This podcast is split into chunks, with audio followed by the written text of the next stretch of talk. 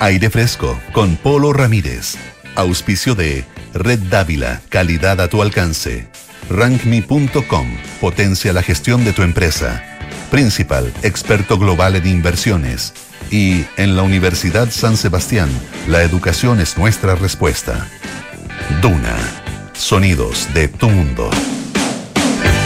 ¿Cómo están ustedes? ¿Qué tal? Muy buenas tardes, bienvenidos a una nueva edición de Aire Fresco aquí en Radio Duna, lunes 25 de septiembre, última semana del mes. Estamos como siempre en 89.7 en Santiago, 104.1 en Valparaíso, 90.1 en Concepción y 99.7 en Puerto Montt. También nos pueden escuchar en el canal 665 de BTR.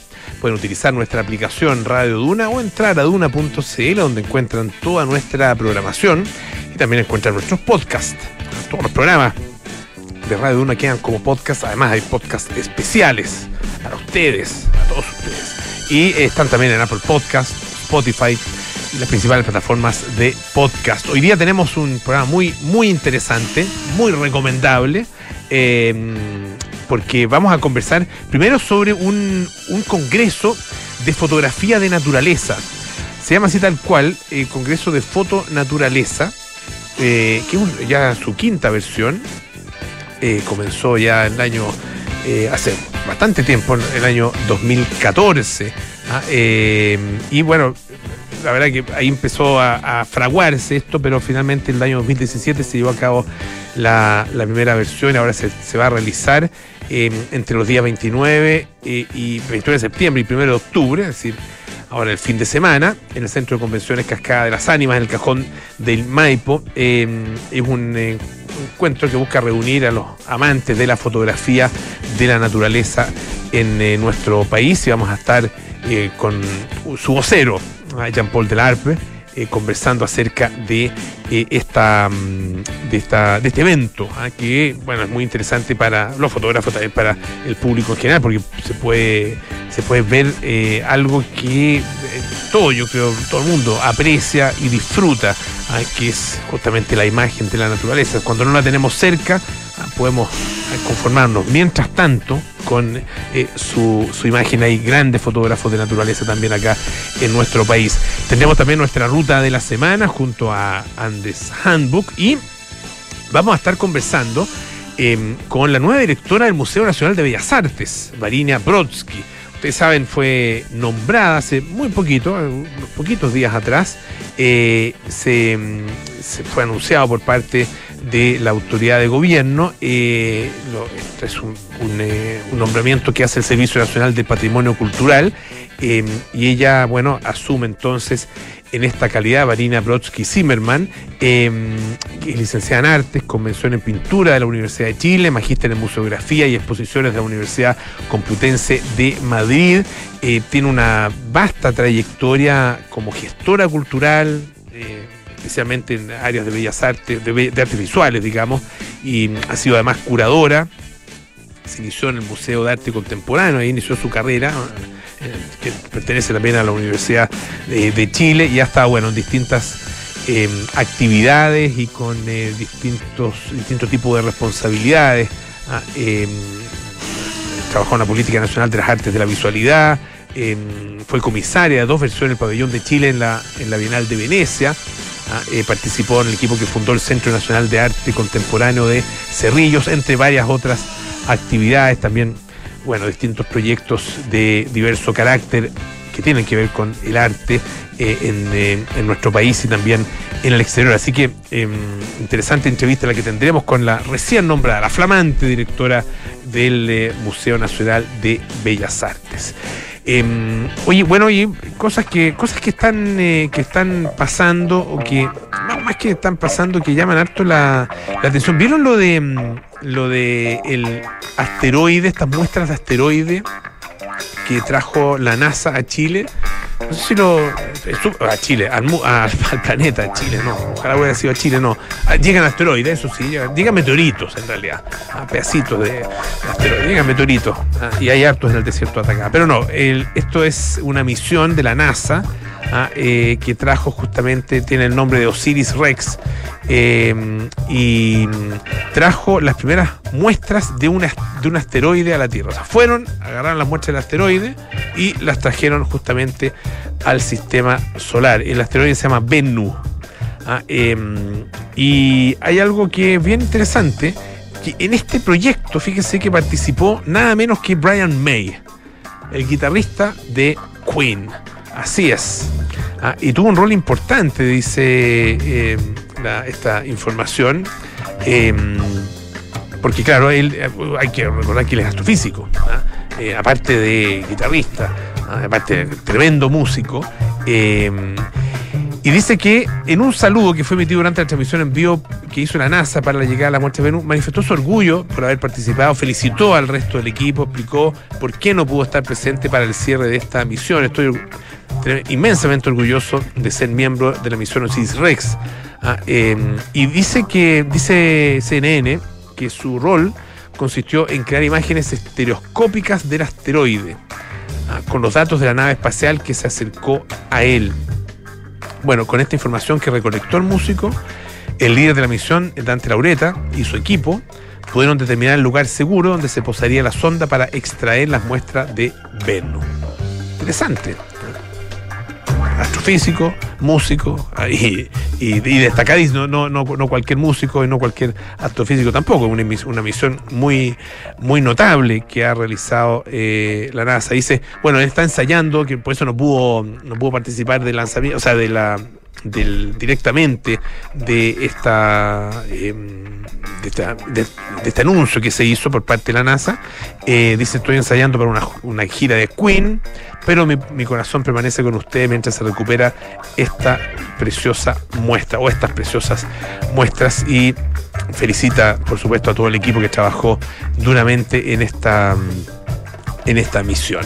Eh, este es, bien interesante porque la muestra es chiquitita, es un cuarto de kilo más o menos de asteroides, pero lo, interesante que tiene es que va a permitir, primero genera eh, avance muy importante en términos de ingeniería espacial, eh, y al recolectar estas muestras, bueno, se puede eh, analizar para eh, obtener muchos antecedentes, muchos datos sobre incluso sobre los componentes, digamos, del universo y, particularmente sobre la formación incluso del universo. Así que Brian May preocupado no solo de la música, sino que también de las estrellas.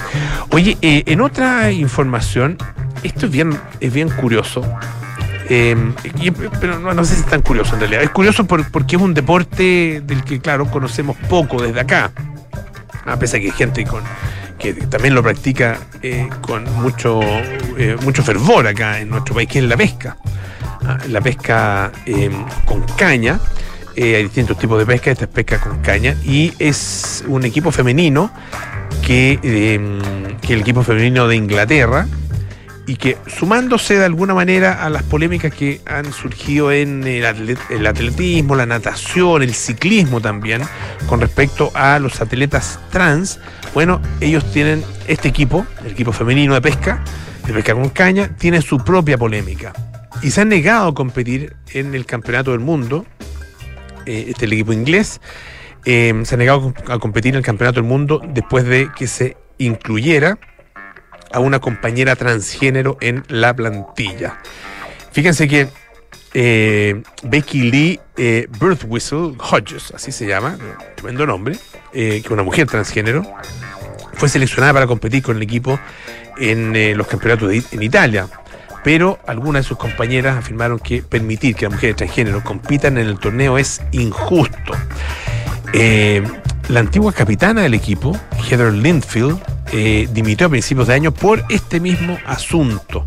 Em, otras también se habían retirado del campeonato de pesca orilla, ah, de, otro, de, otra categoría, digamos, que la, o sea, de otra competencia que la Home Nations, em, debido justamente a la selección de esta mujer transgénero. Em, dice el organismo que regula o que rige este deporte, que que es Angling Trust, ha negado que las mujeres transgénero tengan o transexuales tengan algún tipo de ventaja. Aún así, ellos, ellas están, las integrantes del equipo están reaccionando. hay otros equipos que también han reaccionado negativamente a la inclusión ah, después de que eh, ganaran una medalla de bronce en los campeonatos mundiales del año 2018. Ah, eh, todos los países eh, no nos hablaban, dice, cuando subimos a recoger nuestra medalla, nadie aplaudió y la gente se marchó. Ah, dice mm, la ex capitana ahora, que aunque Becky Lee sería una ventaja para mi equipo, es injusto. Si ganas no puedes disfrutar de la victoria porque parece que has hecho trampas, es una lástima. Otras chicas se habrían presentado a los campeonatos del mundo si Becky Lee no hubiera participado. Qué complejo. Em, cuenta esta historia que eh, Becky Lee Hodges eh, se sometió a una cirugía de reasignación de sexo en el año 2019. Se dice que ha sido una pescadora entusiasta desde que tenía 10 años, según eh, el perfil que aparece ahí en, su, sitio web de, pesca con caña. Eh, algunos han afirmado que las mujeres transgénero tienen ventajas físicas injustas cuando compiten en los deportes femeninos. Las activistas transgénero han argumentado que los tratamientos de afirmación de género pueden disminuir significativamente las ventajas biológicas de haber nacido hombre. Ah, em, y argumentan que rara vez existen clasificaciones exclusivas para hombres y mujeres transgénero en las que puedan competir, especialmente a nivel aficionado, por lo tanto quedan fuera de esa, de esa posibilidad. Y niegan que tengan una ventaja física, eso lo dice desde Angling Trust. Pero claro, eh, eh, para quienes realizan este deporte, particularmente para la eh, capitana Heather Linfield, Em, la parte superior, la fuerza en la parte superior del cuerpo es vital ah, en este deporte. Un hombre dice puede lanzar 150 metros, ah, yo solo puedo lanzar 70. Algunas chicas, algunas chicas, dice ella, solo pueden lanzar 50. La fuerza desempeña un papel fundamental. Lee puede pescar en mucha más agua. Pareciera ser, eh, por lo que ella explica, por lo menos una, una ventaja bastante evidente. En todo caso, dice Jamie Cook, que es director ejecutivo de Angling Trust, que el sexo de un pescador se basa en su pasaporte o en su certificado de reconocimiento de género. Ah, y se está llevando a cabo una revisión de los criterios de selección en el deporte y las modificaciones van a entrar en vigor el año que viene. Es una, una revisión que aún no se ha completado y hasta que lo haga, ah, nuestra política dice seguirá siendo la misma. En la actualidad la selección de equipos se basa en esta política, pero la consulta que estamos llevando a cabo con los miembros directivos de los equipos femeninos será una parte clave de la revisión y podría cambiar, por lo tanto, esta situación tal como está ocurriendo también, como lo decía al principio, en varios otros deportes donde esto ha sido un tema absolutamente recurrente. Oye, vamos a escuchar un poquito de música, ¿sí? Vamos a tener después nuestra entrevista de Ruta Silvestre. Esto es Eagles. Take it easy.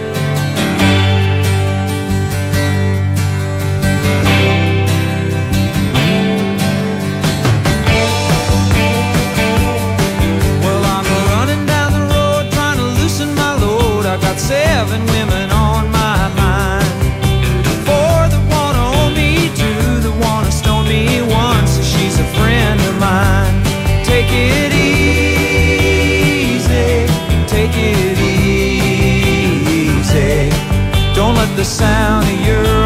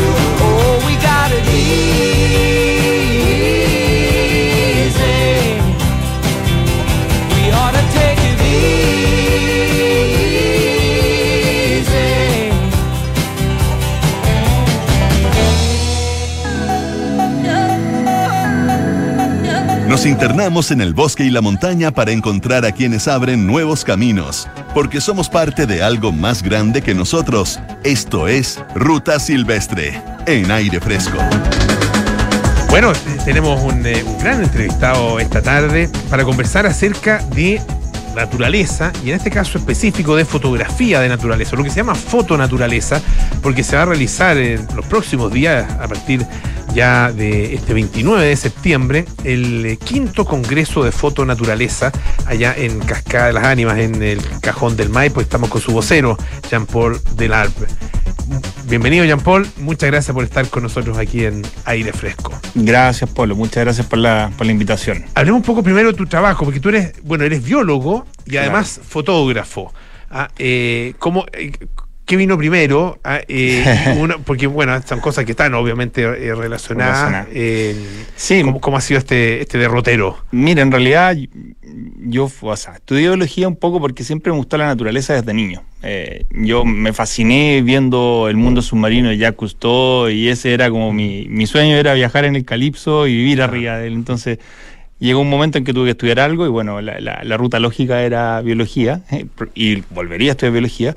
Eh, entré, a la, entré a estudiar, estuve involucrado harto en ciencia, entré un doctorado en ecología, pero siempre la cámara de foto como que me pesaba en el cuello y, empezó a tomar más, digamos, más peso que, el tomar datos.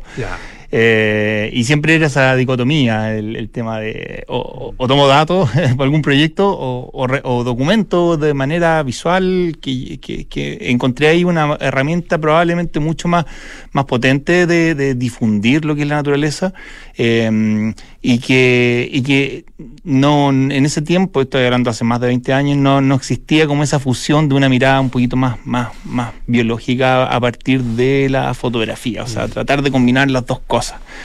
Claro, había, y de hecho en Chile había eh, fotografía de naturaleza desde hace harto, harto sí, tiempo. De todas maneras. algunos eh, grandes nombres. Nicolás ¿no por ejemplo, ¿no es cierto? Claro, eh, Norberto Sebag. sí, sí, hay, hay.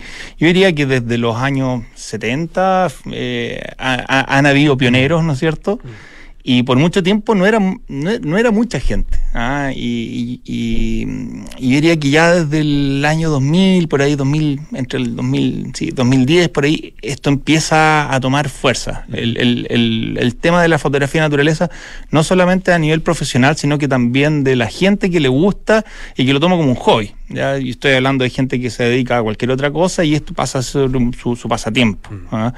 Y, y con el tema de la fotografía digital, claramente se abrieron se botaron barreras de entrada, ¿no es cierto? Y se abrieron puertas para que esto se difundiera y se hiciera mucho, mucho más popular que lo que era antiguamente en análogo.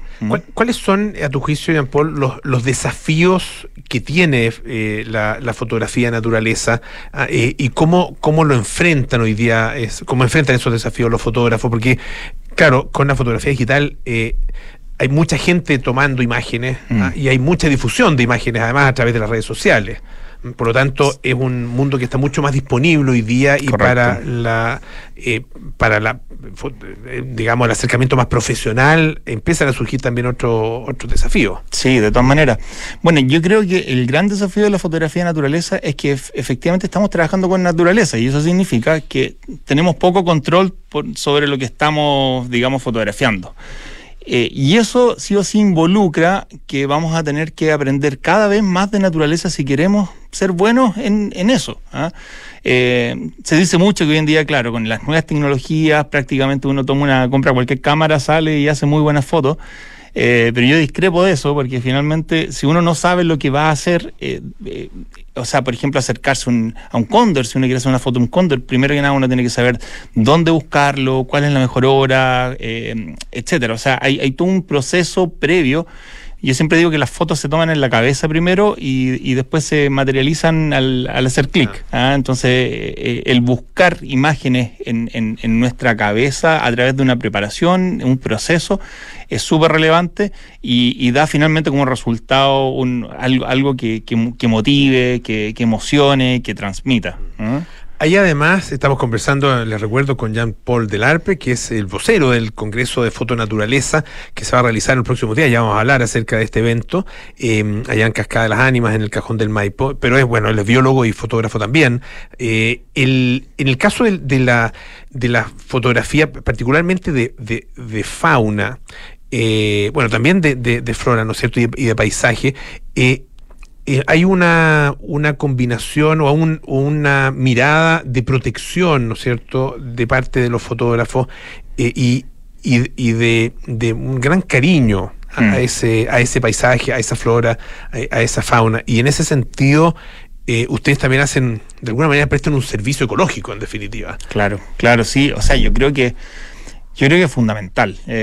para mí una de las grandes motivaciones de seguir haciendo fotografía es justamente eh, seguir creando mm, eh, contenido, seguir eh, contando historias que ocurren afuera que son bastante invisibles, a pesar de que son súper cotidianas y están alrededor de nosotros. ¿ah? Entonces, yo creo que un fotógrafo de naturaleza lo que hace es visibilizar esa naturaleza que a veces podemos tener, tan cerca como en el jardín de la casa. Mm. Ah, yo, de repente le digo a, mis alumnos que, hacen cursos conmigo, les digo, eh, busquen en su jardín, van a encontrar una infinidad, o sea, la naturaleza no solamente son estos paisajes épicos, ¿no es cierto?, de la Patagonia o, la Antártica, también está alrededor de nosotros. Y ahí la fotografía creo que juega un papel súper importante para conectar a la gente con, con, esa, con ese mundo a veces un poco oculto, ¿no?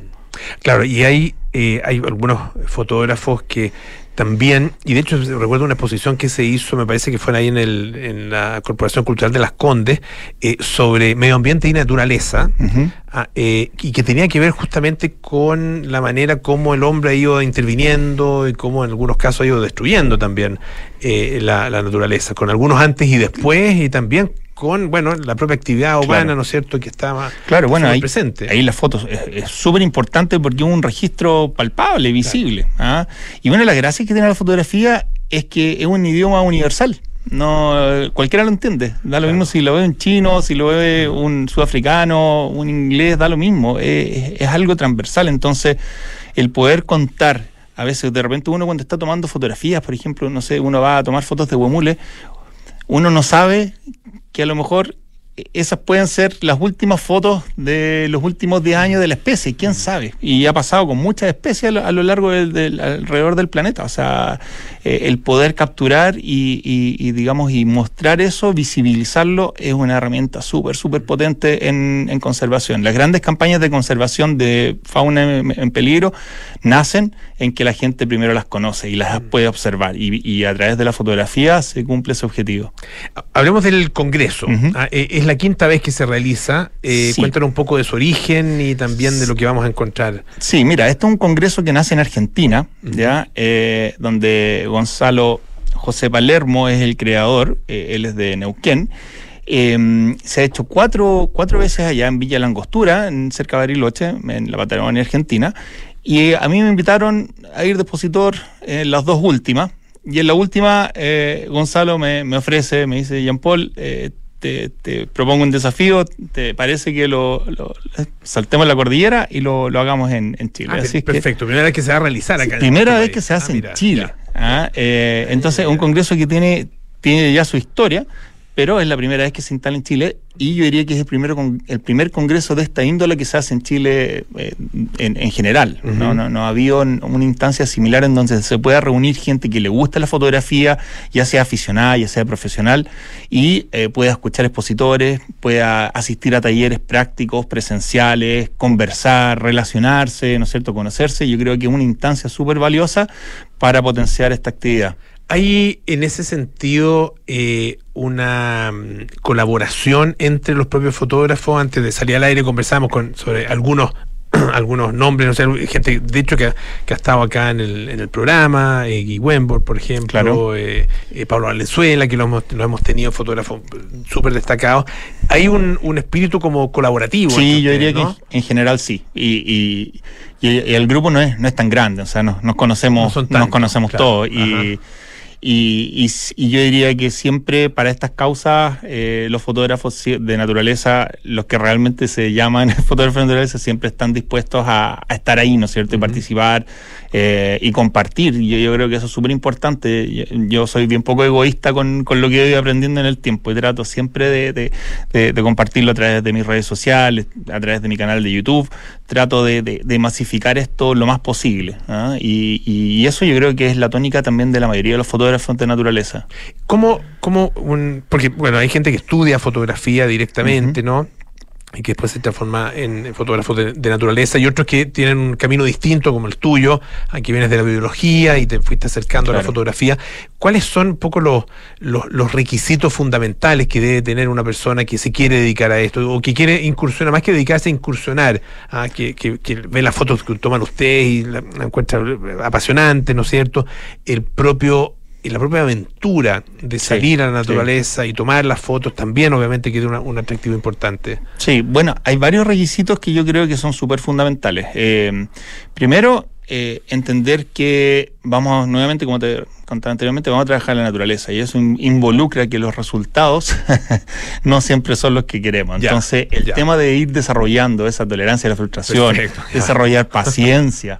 Eh, entender que de repente uno puede estar mucho tiempo en un lugar para conseguir una foto de una especie y a veces pueden pasar semanas, eh, es súper importante. Entonces, eh, eso solamente lo da la motivación, la pasión por lo que nos gusta, ¿no es cierto? Y, y, y claramente el, el eh, prueba y error, prueba y error. Eh, yo no estudié fotografía formalmente, pero me fui formando con el tiempo. Yeah. Y yo te diría que la mayoría de los fotógrafos de naturaleza parten también a partir de una motivación muy fuerte de la naturaleza y, y ven en la fotografía una forma o una ex excusa para salir o una forma también de, de, de, representarla de alguna manera. Entonces yo creo que mucha dedicación, paciencia, ¿no es cierto? Eh, y, y, mucha voluntad de, dedicarle tiempo, mm. ¿ah? porque es algo que eh, requiere tiempo para hacer, para empezar a tener buenos resultados. ¿no? Hay muchas excursiones, muchas expediciones que, que se hacen. Sí, eh, sí y es, es, una, es, una, me imagino que es una, una buena forma de. Es empezar. una muy buena instancia. Yo, por ejemplo, mm. eh, organizo expediciones, talleres y cursos y donde se reúne gente con distinto nivel de expertise y vamos a algún lugar, estamos cinco días, estamos amanecemos tomando fotos y nos acostamos tomando fotos. Entonces, y estamos hablando de fotos todo, todo, el día. día entonces, ya. al final es imposible que, que, que súper intensivo. Por algo, por, claro. de algún lado te va a entrar algo. entonces, esas experiencias son buenas. ¿ah? Estar en la naturaleza y, y, y entender el proceso ahí, in situ. Eh, Jean Paul, estamos conversando con Jean Paul Delarpe, que es el vocero del Congreso de Fotonaturaleza que se va a realizar entre el 29 de septiembre y el 1 de octubre. Esto es en Cascada de las Ánimas. ¿Cómo se puede, cómo la gente puede ser parte de esto? Mira, nos van quedando pocos cupo, ¿Ya? pero eh, pueden entrar a nuestra página web donde está el formulario de inscripción, que es www.congreso de fotonaturaleza, todo junto, congresodefotonaturaleza.com. Ahí está el programa, está el formulario de inscripción eh, y todos los detalles que, que, necesitan saber. Y también pueden entrar a la cuenta de Instagram, que es eh, arroba eh, congreso, de eh, congreso de fotonaturaleza. ¿ah? Ahí va a haber, bueno, va a estar todo, todo, el contenido, ¿no es cierto? Los procesos ah, de la técnica fotográfica, cómo se, cómo se eh, practica esta, esta eh, disciplina en eh, terreno. Hay fotógrafos destacados. ¿Hay, hay, algunos nombres que se pueda. Sí, no, ya son todos, están, son todo, público. Eh, bueno, va Guy Wembor, Andel Polman, va eh, Eduardo Sorensen, de fotógrafo submarino, la Cari Leterier, eh, Vicente Valdés, eh, Luis Burgueño, de Argentina, Adriana Sanz, de Argentina, también vienen dos fotógrafos de Argentina, quisimos mantener este tema eh, binacional, ¿no es cierto?, o internacional, ese carácter internacional del Congreso. Sebastián Del Val también viene de Argentina, muy buen fotógrafo de, de paisaje, así es que va a estar, yo también voy a estar exponiendo, va a estar va a estar muy entretenido el, digamos, la, parrilla, digamos, de, de charlistas. La idea era tener distintos temas con distintos expositores. Buenísimo. Ya lo saben, bueno, el, eh, ahí está la página web ya, eh, congreso de fotonaturaleza.cl, así es. Punto com. Punto com, eso, punto com. y también en, eh, la, mm, la, cuenta de Instagram ah, pueden ahí encontrar todos los antecedentes. Jean-Paul Del Alper, muchísimas gracias por estar con nosotros esta tarde. Muchas gracias a ti, Polo. Travesía del Guanaco, cordón Manquehue desde Huechuraba a Vitacura. En el mundo del trekking, las travesías son una de las modalidades más interesantes.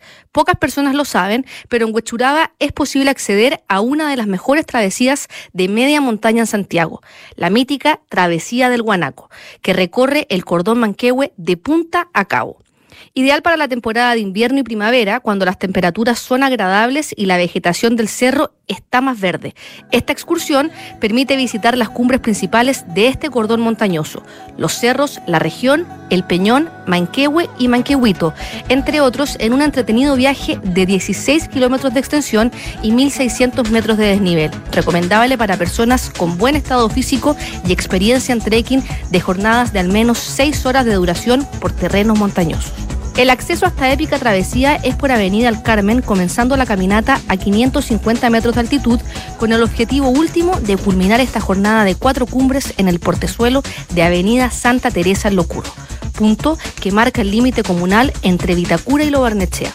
Sin embargo, es posible realizar interesantes variantes a esta ruta y dirigida hacia sectores tales como Rotonda La Pirámide, Quebrada Agua del Palo, Los Trapenses y Camino Juan Pablo II.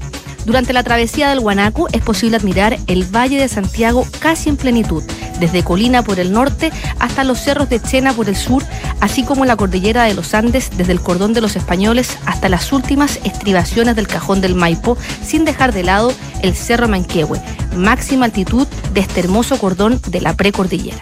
Si te gustan los desafíos, aventúrate a recorrer la travesía del Guanaco. Recomendaciones.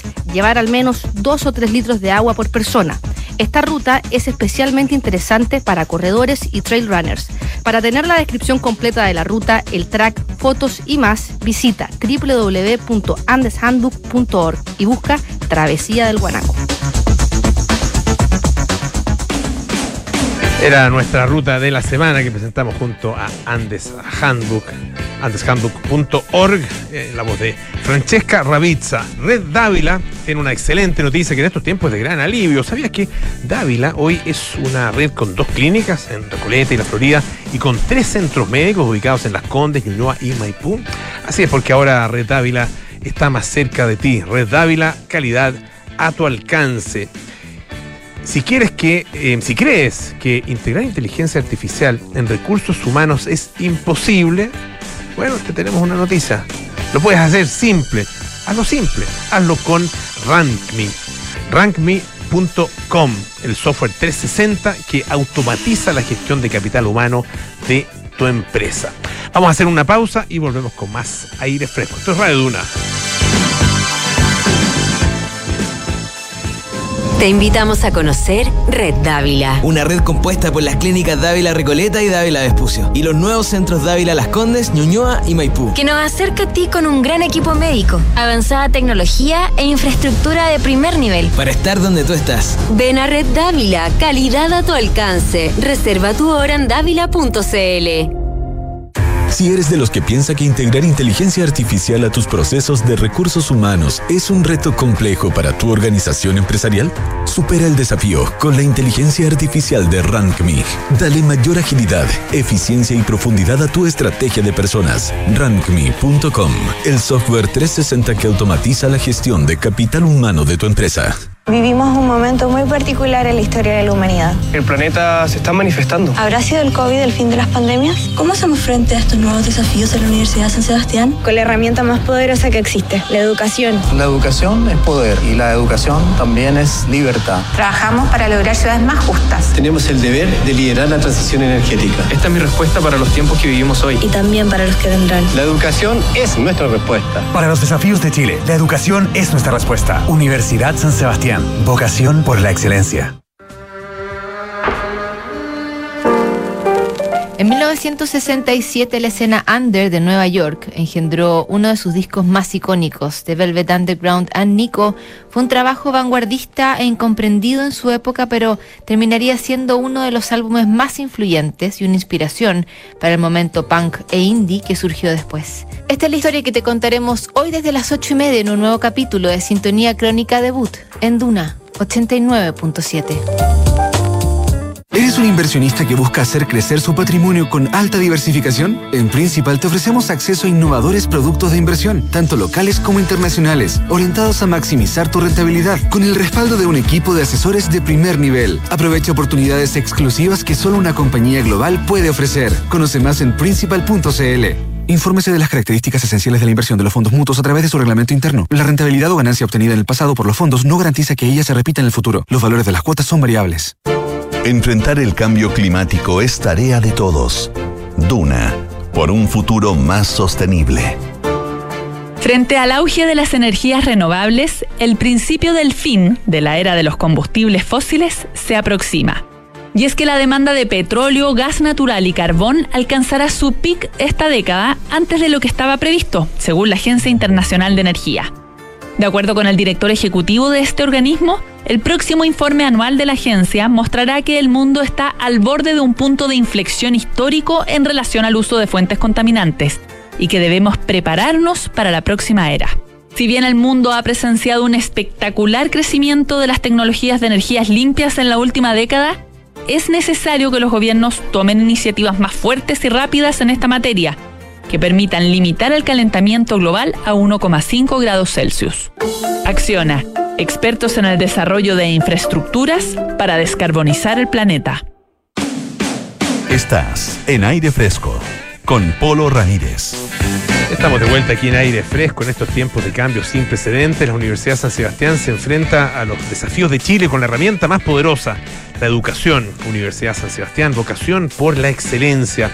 A través de Principal accede a innovadores productos de inversión, tanto locales como internacionales, y aprovecha oportunidades exclusivas que solo una compañía global te puede ofrecer. Conoce más en principal.cl.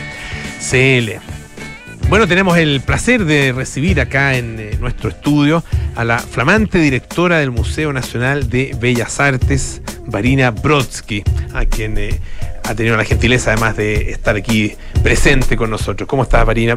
Bienvenida, muchísimas gracias. Directora, a para ser bien formal. Muchas gracias, Polo. Eh, feliz de estar acá con ustedes. Eh, a ver, el, cuéntanos un poquito primero para que la, gente te conozca bien. Tú eres eh, licenciada en Artes, convención en Pintura de la Universidad de Chile. me contaba, Marina, que rápidamente te enfocaste más bien hacia el, hacia el trabajo en museo, hacia la curaduría. Ah, un magíster en, en museografía y de la Universidad Complutense de Madrid ah, y estás asumiendo además como primera mujer en el cargo desde el retorno a la democracia. Así ah, es. Eh, y bueno, tiene experiencia también en el Museo de Arte Contemporáneo, en el Ministerio em, de las Culturas, las Artes y el Patrimonio y haciendo curaduría de manera independiente en, eh, distintos eh, lugares, ¿no es cierto? y, y, participando además que eso es bien interesante, a ver si nos puedes contar también de eso, en dos oportunidades como comisaria de las versiones del pabellón de Chile, en, eh, o sea, de dos versiones del pabellón de Chile en la Bienal de Venecia. Así es. ¿Cómo, cómo llegas a este cargo? O sea, ¿cómo, cómo lo asumes tú? Ah, ¿Y qué significa también para, para ti el asumir en este museo, que es el museo de arte más, más importante y con más tradición de nuestro país? Bueno, eh, primeramente es un tremendo orgullo una tremenda responsabilidad también y lo asumo como tal. Eh, el hecho de ser la primera mujer en democracia también me pone en un desafío bien relevante, ¿no? Como, como de alguna manera representar en cierto modo al género y a partir de ahí quiero hacer una excelente labor, eh, sobre todo desde el enfoque de, cómo trabajamos las mujeres, ¿no? En términos más horizontales, abiertos, eh, transversales. Entonces, decirte que la, mi llegada a la dirección del Museo de Bellas Artes es, eh, bueno, por supuesto, una tremenda alegría en lo personal, pero también una tremenda oportunidad que pretendo em, expandir, digamos, a lo que ha sido mi trabajo los últimos 20 años. ¿Qué visión eh, desde fuera eh, tenías tú del Museo de Bellas Artes? A ver, yo me he dedicado toda la vida a las artes visuales. Como tú decías, eh, soy de formación artista principalmente, inicialmente digo, y tuve la fortuna de tener como profesora a Francisco Bruñoli, quien además en ese momento había asumido recientemente la dirección del MAC. Del MAC. Me fui fuera de Chile, estudié museografía y descubrí ahí un mundo, digamos, de la gestión de museos. Em, con lo cual el Bellas Artes siempre fue un referente. ¿Ah? Em, si bien en la época que nosotros estudiábamos artes, eh, la verdad es que aprendíamos con diapositivas y, y fotografías, transparencias, y en aquel momento los museos todavía, diría, no tenían el impulso que pueden tener hoy día, porque somos un país aislado. Entonces, mi paso por Europa fue muy relevante en ese sentido, eh, descubrir el mundo de los museos. Y, y, siento que el Museo de Bellas Artes ha tenido, bueno, eh, etapas complejas, eh, periodos largos de dirección, sobre todo el de Milan Ivelic, que fueron 17 años, si no me equivoco, y miradas con, sin quitar mérito, pero miradas masculinas. Y me parece que en ese sentido hoy día tenemos otra oportunidad, digamos, de ver las cosas de otro modo. Ahora, eh, el, museo tiene un, patrimonio importante, ¿no? Ah, de, de, pintura, de pintura chilena, eh, y de alguna manera cuenta su patrimonio, cuenta la historia de nuestra pintura. ¿ah? y por lo menos antiguamente eh, existía la, posibilidad de ir al museo y encontrarse con una parte importante de ese patrimonio expuesto ¿ah? de, de una manera que a lo mejor podía parecer, no sé, eh, puede parecer como monótona y aburrida para algunos, pero uno tenía la oportunidad de hacer ese recorrido que no lo tienes en ninguna otra parte. ¿Cómo, cómo visualiza un poco eh, esa eh, la mirada hacia el propio patrimonio del museo en términos de eh, su carácter referencial ah, en, torno a la pintura chilena, al arte chileno? Bueno, decir que el, Museo de Bellas Artes de Chile es uno de los primeros en Latinoamérica de su naturaleza, eso es bien relevante, y se funda, digamos, en 1880 con una, un corpus de alrededor de 100 obras de arte. Luego, cuando se genera el proyecto del Palacio para el Centenario, em, eh, habían alrededor de 500 obras. Tenemos que considerar que hoy día hay casi 6.000 y el edificio sigue siendo el mismo.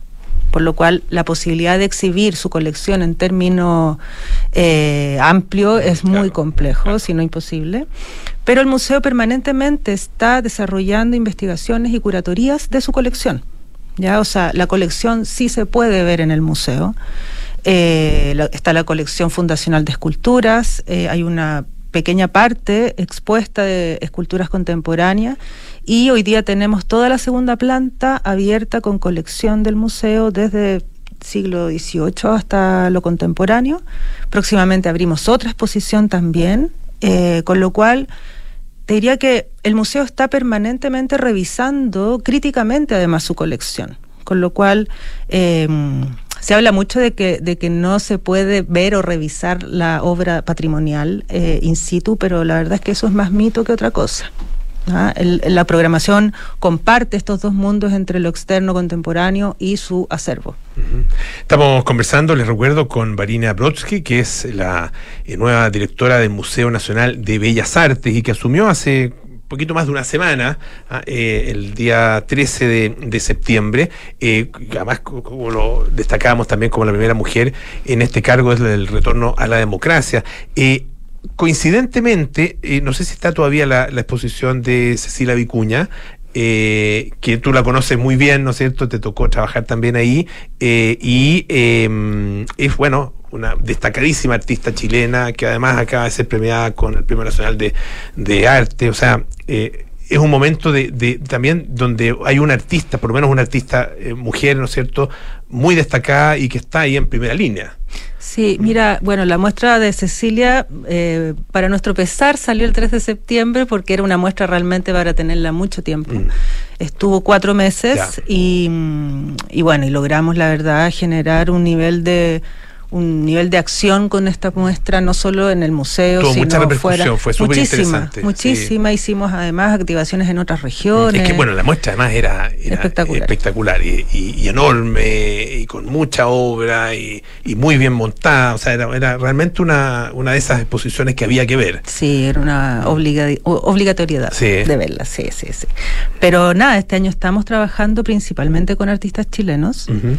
eh, acabamos de inaugurar una muestra de Alfredo la semana pasada y este jueves inauguramos a Loti Rosenfeld en una primera retrospectiva también de su obra en Chile. Eh, nada, estamos también con Carlos Arias. O sea, hemos estado en el fondo eh, privilegiando lo que es la producción artística de artistas chilenos, ya sea radicados en el extranjero o eh, que están aquí, digamos, en este, en este territorio. Y. Y nos importa mucho potenciar eso, ¿no? Porque siempre estamos mirando el, el quehacer extranjero como, como el referente y la verdad es que Chile tiene unos artistas, mm. pero realmente espectaculares. Eh, los tres artistas que menciona, eh, particularmente eh, Cecilia Vicuña y, Carlos Arias, ¿no es cierto? Y bueno, y Alfredo Yar, para qué decir, eh, artistas con mucha proyección internacional ¿ah? y con mucha validación internacional. ¿Qué tan importante es eso eh, para, para nuestra propia consideración del, del valor artístico, digamos, de, lo, de nuestros artistas, el hecho de que sean validados afuera? ¿ah? Eh, hay, hay también una cosa que a, lo mejor un poquito provinciana de esperar que de, de, no considerar a nuestros creadores hasta que viene alguien de afuera y nos dice no, ojo con esta persona porque es importante. Bueno, sí, creo que uno de los roles de un museo como este justamente tiene que ver con eso, ¿no? Con arriesgarse tempranamente, poder eh, otorgar el espacio a los artistas que están produciendo en Chile y no esperar a que el mundo los reconozca para invitarlos, digamos, en, en, en esa última fase tal vez del máximo reconocimiento, ¿no? El caso de Cecilia es eso. Claro. Cecilia, si bien en la época de Nemesio Antunes, él le invitó cuando ella tenía apenas 20 años a hacer una intervención en el museo, eh, después del año 71 en el fondo no vuelve a ser una individual en, en, esta retrospectiva completa de todo su trabajo, son casi 60 años de obra.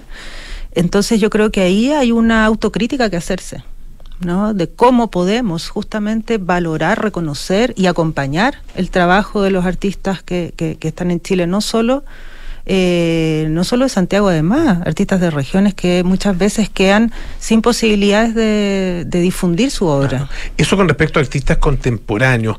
Hay, por otro lado, eh, deudas que saldar eh, por parte del museo, eh, tal como el caso de Cecilia Vicuña, ¿no es cierto?, que, que estuvo ausente durante tantos años. Hay otros artistas ah, que ustedes consideran, eh, nosotros debiéramos, tanto artistas hombres como mujeres, digamos, de, debiéramos recuperar sus nombres, su trabajo ah, y darle el reconocimiento que a lo mejor en su minuto no tuvieron? O sea, creo que el listado es enorme. Eh, creo que fundamentalmente ese listado está lleno de nombres de mujeres. Uh -huh. eh, y ahí también es una línea de trabajo que si bien el museo ha venido desarrollando y en esta gestión que digamos que me toca dirigir, yo quiero que eso sea como una de las líneas fundamentales del museo y poder eh, rescatar justamente figuras de alta relevancia en términos de obra que no son lo suficientemente conocidas por la ciudadanía y lo suficientemente valoradas por el sector artístico. ¿Y qué pasa con, les recuerdo, estamos conversando con la nueva directora del Museo Nacional de Bellas Artes, Farina Brodsky, ¿qué pasa con artistas internacionales? Porque también eh, el museo ha, albergado a lo largo de su historia algunas exposiciones muy, muy relevantes, ah, eh, desde, no sé, eh, de Cesana Miró, por ejemplo, que fue histórica, años, histórica ¿no es cierto? Eh, eso, final de los 60, o no, sí, fin de los sí, 60, ¿no? Sí. Eh, yo recuerdo la de Robert Rauschenberg, que a mí me, me acuerdo era relativamente chico y me impactó esa exposición también increíble. Ah, eh, Rodin estuvo, qué sé yo, había una, una, esto por nombrar simplemente la que se me viene en este minuto a la cabeza, pero había una serie de exposiciones de artistas muy relevantes, tanto históricos como contemporáneos. Eh, ¿cómo, ¿Cómo es tu mirada con respecto a, a esa participación de, eso, de ese tipo de artistas? Mira, ocurre, ocurre que hay cuestiones también de carácter práctico, realista, digamos, o sea, la producción de la circulación de exposiciones internacionales, digamos, de artistas internacionales y de renombre, eh, en este momento para Chile es bien difícil de levantar en términos de presupuesto. Ya. ¿ya? Siempre ha sido complejo. Somos el último país del Cono Sur por lo cual todo lo que significa transportes, eh, etcétera, eh, son, un, son una alta exigencia para nosotros. Después de la pandemia, más aún. Todo se elevó, digamos, a valores que prácticamente son inviables para, sobre todo, instituciones públicas como la nuestra. Y mm, ahora, eso no quita que, por supuesto, el foco de interés también esté puesto allí. Yo creo que fundamentalmente eh, Latinoamérica es nuestra región, digamos, con la cual debemos compartir, trabajar y generar redes para que este tipo de, de circulaciones se produzcan, ¿ya? O sea, es muy difícil que un museo público solo pueda generar proyectos de ese tipo. O sea, necesitamos alianzas, por supuesto, con el sector privado, eh, con organismos internacionales, etcétera. Entonces, para que esas posibilidades se produzcan, tiene que ser en red. ¿Y, y hay algo en carpeta o y algo por anuncio, o sea, algo que se pueda ir adelantando o, o se van a hacer anuncios prontamente como... Bueno, en este minuto estamos mm. ya cerrando el último trimestre del año, tenemos todavía varias exposiciones por abrir y justamente dado que es un momento en el cual yo vengo a asumir esto hace prácticamente una semana y media, estamos revisando nuestra programación. Sí te podría decir que partimos el próximo año con una muestra importante de Carlos Lepe, también en la línea de artistas de una generación, digamos, que el museo quiere propiciar espacio y darlo a conocer a la ciudadanía sobre todo. Eh, ¿Y va a ser em, de las performances del EPE, a pintura? ¿Va a ser una retrospectiva? ¿Qué va, va, a, ser, va a contener? Va a ser una muestra con una curatoría eh, que está desarrollando eh, Amalia Cross, una historiadora del arte chileno. Y nada, son eh, es una obra, digamos, una muestra que tiene distintos tipos de obras, por supuesto, performance, visual, qué sé yo. Bastante versátil, ¿ah? pero va a ser importante sobre todo porque tiene una instalación, una propuesta instalativa muy interesante que yo creo que va a recibir muy buenamente la, la gente que la visite. Ahora, eh, en, en, términos personales, eh, ¿qué, ¿cómo te gustaría eh, que, el museo fuera percibido por parte de la ciudadanía y fueran recibidas sus su, su propuestas por parte de la ciudadanía a, eh, a lo largo de tu gestión? Eh, me gustaría, bueno, claramente cómo lo reciba la ciudadanía tiene que ver en el cómo uno focaliza su gestión, ¿no? Pero en lo personal quisiera liderar una gestión de apertura, de relaciones, de, enfoque de derechos, ¿ah? géneros, inclusión, territorios. Eh, creo que el museo tiene que abocarse a su vocación nacional y eso me parece una de las cuestiones más relevantes. Y también, como te decía antes, un poco la red que tiene que ver con la región latinoamericana y, ser un referente efectivamente en nuestro continente. Marina Brodsky, nueva directora del Museo Nacional de Bellas Artes, muchas gracias por estar esta tarde acá en Radio Duna. Que esté muy bien y mucho éxito en la gestión. Muchas gracias. Bueno, ya nos vamos. Viene cartas notables con Bárbara Espejo, nada personal con Matías del Río, Josefina Ríos, Terapia Chilensis con Arturo Fontaine, Andrés Benítez y Sintonía Crónica Debut con Bárbara Espejo y Francisco Aravena. Nosotros nos juntamos mañana a las 6 de la tarde para más aire fresco. Que esté muy bien y sigan en compañía de Radio